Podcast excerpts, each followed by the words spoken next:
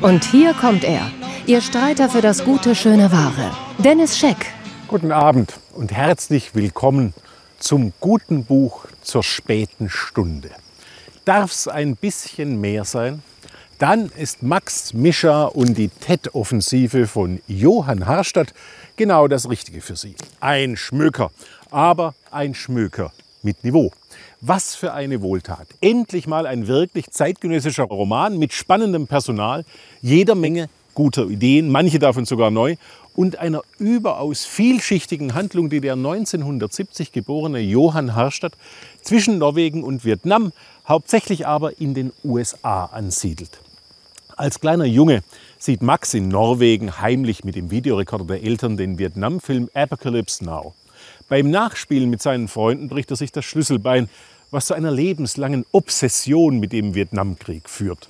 Max Eltern sind als gläubige Kommunisten nicht gerade prädestiniert, in die USA auszuwandern, aber irgendwann erhält Max Vater, ein Pilot, das Angebot, statt der immer gleichen langweiligen Transportflüge zu den Ölplattformen für eine amerikanische Airline weltweit zu arbeiten.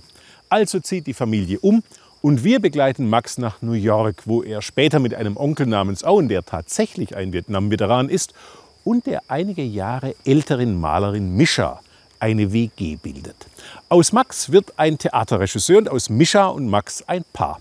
Überhaupt lernen wir in Max, Mischa und die TED-Offensive jede Menge Künstler kennen und sie alle sind besessen auf der Suche nach der einen Erfahrung, die ihr Wesen zum Vorschein bringt, ihre Identität definiert.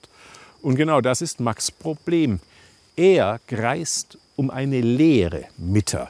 Sein Trauma hat jedoch anders als er glaubt nichts mit Vietnam zu tun oder der Erfahrung der Entwurzelung, als er aus seiner norwegischen Heimat nach New York kam.